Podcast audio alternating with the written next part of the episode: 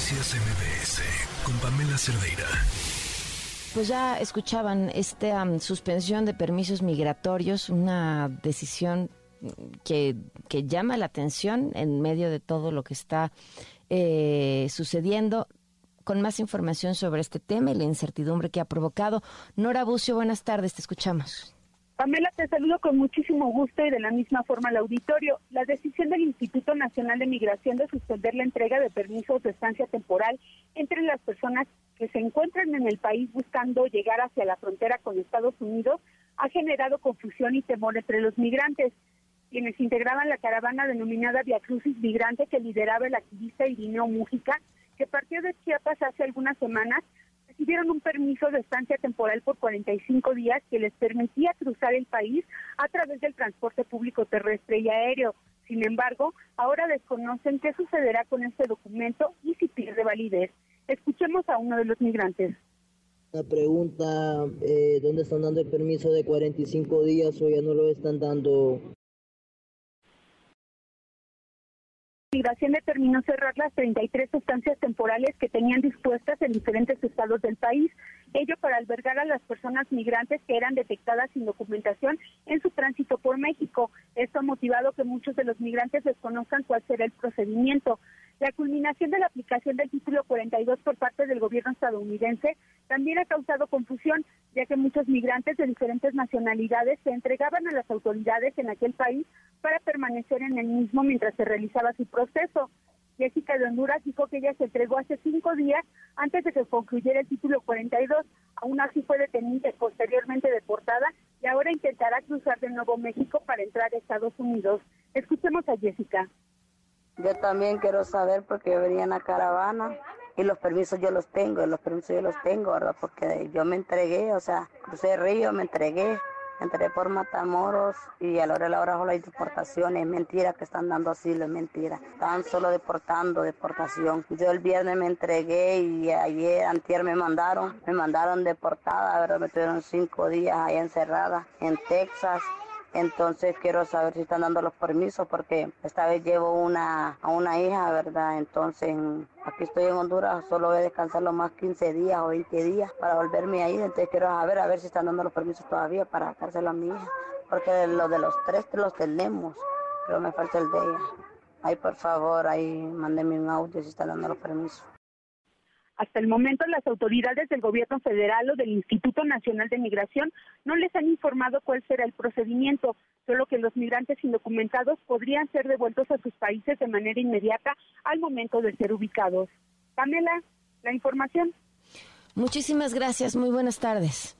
Buenas tardes. Pues escucharon ustedes ya las voces de la confusión, las voces de preocupación, eh, la respuesta de este Via Cruz migrante con quien justamente el acuerdo fue que les iban a dar este permiso y que ahora no saben qué pasará después o si su permiso es válido todavía. En la línea le agradezco enormemente que nos acompañe como siempre cuando se trata acerca de hablar de la situación de los migrantes. Eh, Paris Lezama, director del Pozo de Vida, miembro del Consejo Directivo Esperanza Migrante. ¿Cómo estás, Paris? Muy buenas tardes. Hola Pam, ¿qué tal? Muy, muy buenas tardes. Eh, sorprende esta decisión del Instituto Nacional de Migración, ¿no? Sí, realmente esta parte de reubicar a las personas migrantes es algo que ya había estado pasando desde hace unos meses. Entonces... Eh, Pero suspender la entrega de permisos temporales no era parte como de esta política humanitaria. E, exacto, esa es la parte 2. Ahora que se suspenda la entrega, es un poco como un poco sin sentido. La verdad es que estábamos muy esperanzados con estos permisitos que se les daban, que a un inicio, mira, era bien mañoso el permiso porque se les daba, pero se les decía que era para que circularan en el país, aunque tenían un sellito que decía solamente para transitar en la entidad en la que se da. Ah. Entonces, era, era como medio mañosa la cosa. Llegaban a otra entidad con ese permiso, se los rompían porque les decía, pues aquí no es válido y los regresaban. Entonces, en ese sentido sí estaba medio truqueado. Fíjate que después del incidente de Ciudad Juárez, empezaron a dar los permisos ya sin la leyenda. ¿no? Empezamos a ver una política un poquito más humanitaria de parte del instituto y pues no era para menos, ¿no? O sea, después de lo que había pasado y de todo el escándalo en el que estaba metido el instituto, evidentemente pues tenía que haber alguna medida compensatoria en el sentido humanitario. Pero ahorita pues nos vuelven a dejar como de qué va a pasar con esto, ¿no? ¿Qué, qué, cuál es el propósito de esto? Volver a tener una política de contención migratoria. ¿no? Que los migrantes no lleguen a la frontera norte, ¿no? Tan es así que, que, el canciller y el presidente lo hicieron. Pero aquí volvemos al punto de qué está pasando con la contención migratoria. O sea, simplemente en 2022, año, eh, el año pasado, hubo 2.6 millones de encuentros en la frontera norte de, de, la patrulla fronteriza de Estados Unidos. De estos, 1.7 fueron de personas centroamericanas. Wow. 1.7 más de la mitad, con todo y las políticas de contención del gobierno de México. Entonces, en ese sentido dices, a ver, estoy haciendo contención, pero a la frontera norte me llegan 1.7 millones de personas de Centroamérica.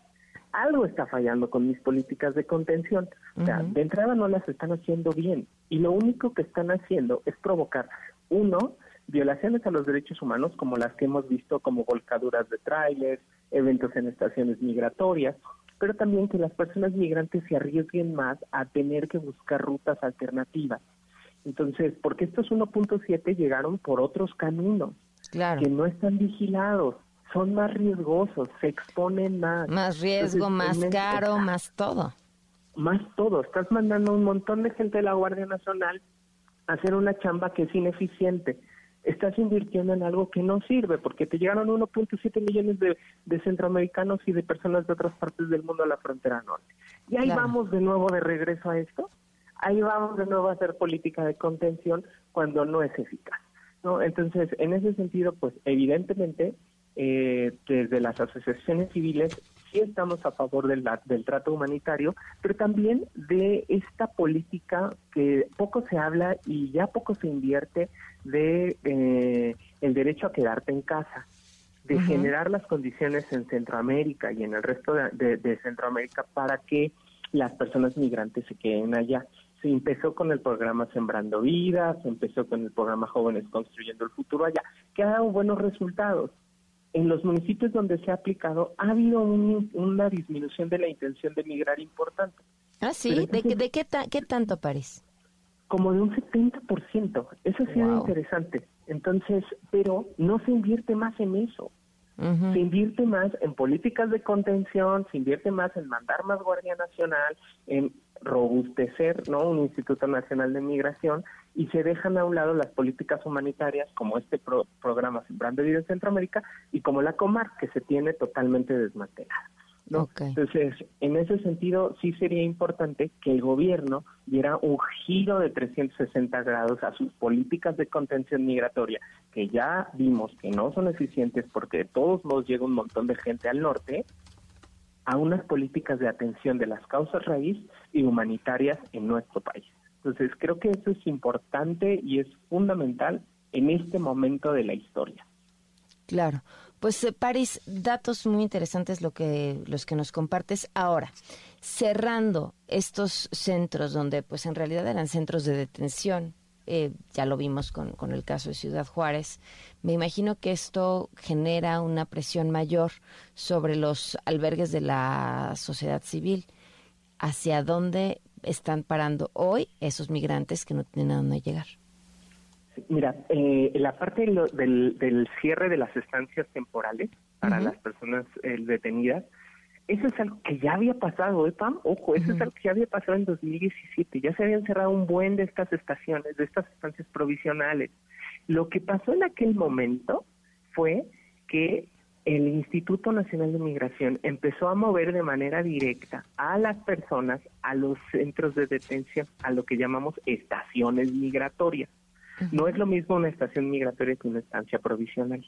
Entonces, en las estancias provisionales pueden estar o 24 horas o 5 días, pero en una estación migratoria pueden estar hasta 40 días según la ley y hasta 90 si, se amparan, si, hay como alguna solicitud de revisión de caso. Entonces, en ese sentido, las estaciones migratorias empezaron a, a, a, a generar una población tal que no era posible tenerlos en otro espacio y generó muchísimo hacinamiento. Por ejemplo, aquí en la estación migratoria de la Ciudad de México, una estación que está pensada para 400 personas, llegamos a tener población de 1.500. Ok.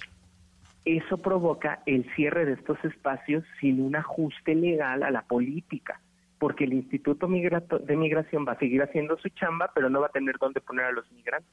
Entonces los va a llevar a lugares que tiene y los va a asignar. Entonces, el cierre de estas cosas tiene que ir acompañado de un cambio en la política pública al respecto de la detención de personas migrantes. Claro. Pues Paris, te agradezco muchísimo que nos hayas acompañado y sigamos hablando con este tema que, que, bueno, pues seguirá siendo un tema que se está complicando cada vez más y más. Muchas gracias. Muchas gracias a ti, Pam. Hasta luego. Noticias MBS con Pamela Cerdeira.